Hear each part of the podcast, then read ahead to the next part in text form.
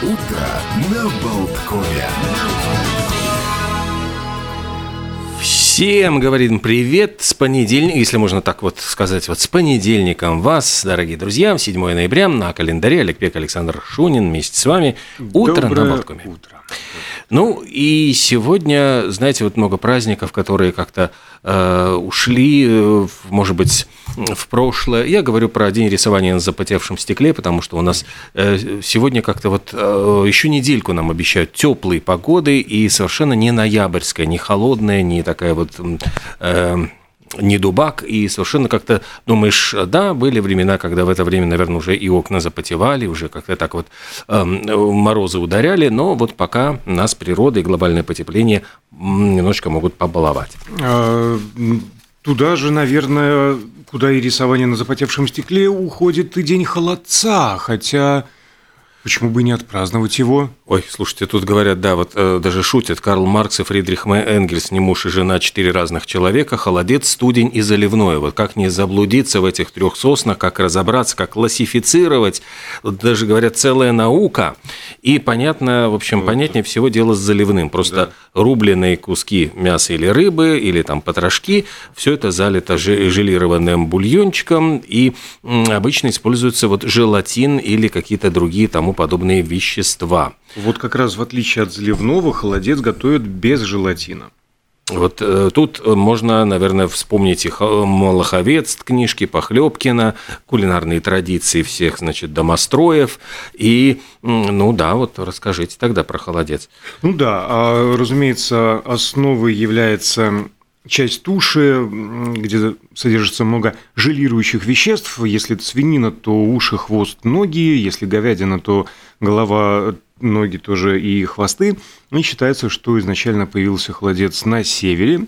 Люди заметили, что сваренный бульон застывает на холоде и стали брать его с собой в дорогу, э, там, на, на- на охоту и рыбалку. Причем как холодным грызли, так и разогревали на костре. А еще холодец варили, чтобы кормить им стариков, детей и больных. Ну и, собственно говоря, вот для, э, например, Малаховец, студень – это еда для прислуги. Его не готовили для господ, потому что это были в основном обрезки, ошметки мяса, и которые застывали в таком непрозрачном серховатом бульоне. То есть, ну, отходы производства. Вот съедобно, но, извините, но не камильфо. И поэтому вот и в русской литературе, собственно говоря, м, можно найти упоминание, как Агафья Матвеевна говорит, деньги вышли, и придется кормить дорогого Илью Ильича Обломова простецкой едой холодцом.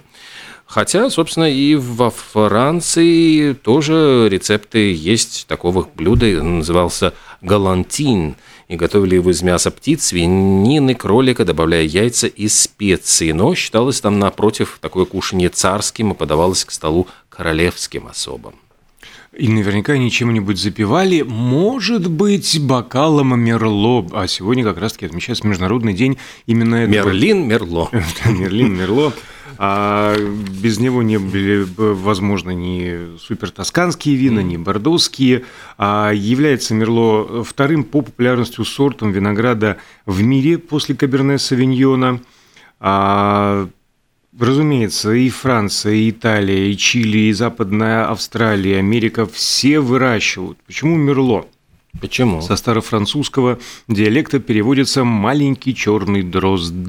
Возможно, название связано э, сходством э, вот этих вот истинно черных ягод э, и оперения дрозда. Или тем фактом, что птицы любят лакомиться виноградом. Ну, в общем, название, как бы то ни было, прижилось. М, э, Ароматы черешни, ежевики, фиалки и сливы преобладают. С возрастом добавляются ноты инжира, шоколада и пряностей, мягкий вкус и природная сладость.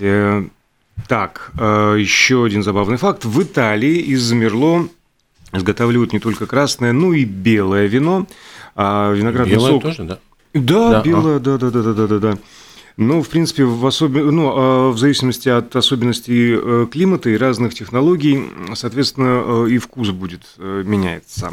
Сочетается с различными продуктами от индейки до пряного темного м, мяса, а также выдержанные козьи сыры, только лишь бы не рыба. Вот они не дружат. А еще, ну да, вот э, я уже сказал, что второе по популярности, вечно второе еще называют. Тем не менее, на аукционе в 2011 году бутылка Мерло 1961 года Шато Петрю была продана за 144 тысячи долларов. Вот самое знаменитое дорогое вино, практически стопроцентное Мерло. А еще был случай в 90-е годы а, в США. Тогда этот сорт винограда был просто топчик, number one. А, и Вышел фильм в 2004 году на обочине, э, из-за чего популярность Мерло резко пошла на убыль, потому что главный герой фильма презрительно отзывался об этом вине, и его фраза «если они закажут Мерло, я ухожу», собственно, и обрушила спрос. Шмар вообще. Да. Ну, одна картина вообще, как они... Одна они, фраза. Они не засудили, вот Одна я фраза. удивляюсь. Но парадокс в том, что создатели фильма хотели, наоборот, показать этой фразой а, характер главного героя, такой сноб и неудачник, но а, вот американские винолюбы этого художественного приема не оценили. Более того, а, продажи упали не только в США, но и в Европе, где тоже фильм демонстрировался, и интерес постепенно начал восстанавливаться лишь 4 года спустя. Сегодня Международный день инуитов. Э, это этническая группа коренных народов Северной Америки, они проживают в Канаде и Аляске, но по большому счету эскимосы. Вот по-русски их называют эскимосами, но в английском языке это слово считается оскорбительным, ну вот слово вообще эскимо, э, и его стараются не использовать, и даже, в общем, любые как бы ассоциации между мороженым и вот этим э, видом мороженого и вот этими этническими группами считается вообще просто дурным тоном. Хотя вот ну, в русском языке ничего такого, как будто бы вот оскорбительного и ну, обидного то, нет. То, что для нас звучит миленько и умилительно, вспоминаем детство, как бегали во дворе и лизали морожка, то да, для них это как вот для чернокожих слово на букву «Н», то есть нигер. А в принципе, вот самое странное, что и чукчи не любят, когда по отношению к ним используют слово инуит, mm-hmm. потому что это как бы обобщающий считается термин. И вот, тем не менее, существует Международный день инуитов, который считается праздником и представителем всех коренных народов Арктики. То есть даже и тех, кто к себя к инуитам не причисляет, все равно вас запишем, посчитаем и за вас отпразднуем. Всего э, посчитано, что их около 180 тысяч человек. И праздник этот учредил ни много ни мало Приполярный совет инуитов. Это было в 1977 году э, в городе Бароу. Его сейчас уже по-другому называют на Аляске. Утьягвик. Да. И главная задача – объединить народы Арктики. А почему он именно в этот день учрежден? У тебя есть, нет? Расскажи. Я тогда нет. подхвачу. А, он отмечается в честь дня рождения Эбна Хобсона, американского политика а, на Аляске. Он а, жил и руководил. Сам он принадлежал к инупиатам, ну, то есть тоже входил в эту группу. И, и, и, и, и он же был первым э, мэром этого самого города Бару, э, основателем Приполярного совета инуитов, а в 1979 году представлял э, инуитов в судебном процессе против Министерства торговли США. Э, и, в общем-то, бились за ну, право китобойного, китобойного промысла, промысла да, коренных народов с целью пропитания. Дело проиграл в окружном суде, но апелляционный суд вынес решение в его пользу. И с тех пор вот э, китобойня разрешена именно только инуитам. для, я понимаю, вот да, для инуитов как средство ну, да, добывания с... питания. Убил и съел. Сегодня, э, да, вот не ради этих условно говоря, шкур и бивней. Сегодня также отмечается еще одна вот такая вот тоже дата политкорректная, Международный день африканского писателя – даже существует такая, значит, панафриканская ассоциация писателей, и вот она выдвинула эту дату. 36 африканских стран подписали декларацию, и все это вот привело к эм, созданию праздника. Его отмечает, э, продвигает Организация Африканского Единства, Африканский Союз, Организация Объединенных Наций по вопросам образования и науки, ЮНЕСКО, там очень много всяких. Эм, но ведет это как будто бы, вот говорят, что впервые обратили внимание вообще на африканскую литературу, когда Рене Маран получил премию Ганкура за свой роман «Батуала». И сам он не совсем коренной африканец, он э, вырос во Франции, но был э, колониальным чиновником во французской экваториальной Африке, и вот описывает э, жизнь Центра, Центральной Африканской Республики, в общем, во времена ОНИ. Ну и уже во, во время Второй мировой войны появилось такое движение, даже его называли движение негритян. Это литературное и политическое движение, в основном франкоговорящие чернокожие писатели. Там огромный список имен, которые, ну, наверное, сейчас вот ничего не скажет. Там Чикая Утамси, э, Леопольд Конго, Мбемба. Э, в общем, э, они очень почитали немецкого этнолога Лео Фрабениуса, который еще в 1903 году опубликовал свою такую фундаментальную работу «История африканской цивилизации», где утверждал, что, говорит, Африка – это э, не отсталое какое-то, значит, место, а достаточно цивилизованный континент. Но, честно говоря, в общем, сегодняшняя ситуация достаточно сложная вот с развитием африканской литературы, потому что э, чтение как вид досуга как бы в Африке не особенно приветствуется. Книжные магазины в основном представляют собой, э, ну вот лавки по продаже учебной литературы, условно говоря, контурные карты продают. А Проблема, в общем-то, в наличии читателей, потому что неграмотность населения в Африке достигает 80%, то есть вот оставшиеся 20 еще могут что-то написать, там крестик поставить. То есть читать практически некому, среднего класса нет.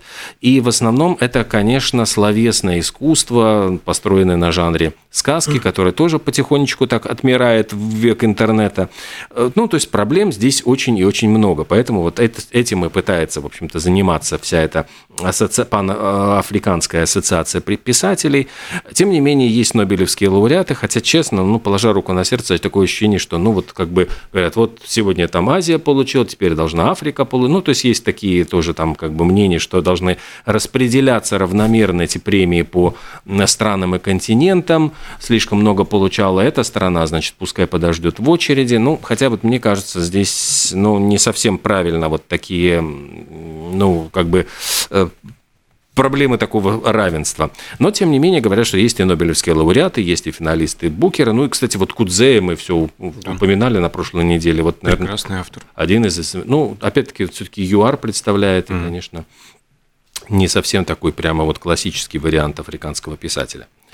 Я немножко запутался во всех этих праздниках. Надо было в другой последовательности. После Международного дня вина Мерло рассказать про День вытрезвителя. Потому что именно сегодня отмечается вот этот необычный праздник, День вытрезвителя. А впервые открылся таковой в городе Тула в 1902 году. Назывался тогда он «Приют для опьяневших». Организовал его врач э, Федор Сергеевич Архангельский. А в день открытия он произнес речь, э, в которой выдвинул задачу борьбы с алкоголизмом, привел веские аргументы в пользу того, чтобы отказаться от употребления любых спиртных напитков и вести трезвый образ жизни, как он подчеркивал, естественно, правильный для человека. А вообще основной целью этого приюта было спасение замерзающих э, под забором тульских оружейников. А с приходом советской власти народ э, ну, меньше точно пить не стал. И, э, ну, ну, то есть судьба вытрезвителей была поставлена на паузу, так сказать, и в 1931 году э, в системе наркомздрава э, начали их открывать, и в 1939-м ввиду буйства клиентов передали ведение милиции. И, в общем, такой гибрид больничной палаты и тюремной камеры получается, и ничего подобного не было ни в Европе, ни в США. А прибывших усаживали, ну как, их собирали, кто не мог уже... Э, ну, пьяненьких, условно говоря. Ну да, были же машины, кто-то помнит, с надписью «спецмедслужба». А сажали всех, кто распевал, шел по улице, шатаясь, или уже валялся, не мог ходить, ужас вот в таком состоянии. А прибывших, значит, в трезвяк усаживали на специальные скамьи, иногда приходилось привязывать, чтобы не падали, забирали деньги, документы, фотографировали, записывали личные данные, фиксировали степень опьянения, потом раздевали, причем за бережностью особо никто не следил, э, стаскивали все рывком, пуговицы летали а в разные стороны, кого-то еще под ноль э, стригли. Фишкой был ледяной душ и укладывание на койку в одной из комнат. А, не всегда были одеяла и подушки. Опять же, особо буйных или особо э, пьяных привязывали. А женщин размещали в специально в отдельной комнате. Ну, утро начиналось с обязательной побудки. Дежурный милиционер выяснял личность э, тех, кто накануне не мог э, назвать свое ФИО, и фельдшер проводил повторный осмотр. Услуга эта была платная. платная. И мало да. сказать, платная при зарплате где-то там 120-140 рублей, а подобный курорт обходился, ну, минимум в червонец, то есть 10. 10, 15, а то и 25. Ну, если несколько раз за год все же фиксировалось, если человек несколько раз в течение года попадал в вытрезвитель, его направляли в наркологический диспансер, а если он не переставал э, злоупотреблять, то ему грозил ЛТП – лечебно-трудовой профилакторий. Что еще раз доказывает, как там э, доктор говорил, Трезвость, трезвый норма, образ жизни, норма естественно, жизни. правильный для человека. Хотя даже, вот ты знаешь, и э, животные любят каким-то перебродившими всякими соками, там, там ягодами, ягодами, фруктами, да. да. И насекомые туда же. То есть, вот, честно так говоря, а вот задумаешься в природе. Организм э, естественным образом вырабатывает алкоголь, там, милли-милли-милли-миллиграммы, но тем не менее, я к чему-то клоню, э, он нужен организму, просто... Но в меру. Более чем в, да, в разумных пределах. От алкоголя давайте к воде перейдем. Фестиваль воды в Камбодже сегодня. Э, тоже один из таких очень популярных праздников. Это превращается даже в шоу, называется «Бом Ом Тук. И, собственно, в честь удивительного природного явления поворота вспять воды реки Тон-Лесап и длится несколько дней. То есть там обычно куча туристов съезжается, смотрят, и э, как это происходит. На озере, вот там небольшая такая площадь и глубина, но во время сезона дождей вот воды реки э, Тон Лес, Лесап, который вытекает из озера и впадает, поворачивают вспять, и озеро увеличивается. Его прям площадь возрастает в несколько раз, и глубина до 9 метров. Ну, вот такое Я явление. Дополню, а, а, оно не просто э, выходит из берегов, а озеро с соседней рекой меняются местами. То есть речка разливается настолько, что становится озером, а озеро настолько мельчает, что становится таким ручейком. И вот этот переворот они и отмечают. А Но, еще сегодня... А еще... Да. Еще я вот вижу, что мы немножечко О, да, заболтались. заболтались. Давно не виделись, давно не рассказывали ничего. Через минуту вернемся и продолжим.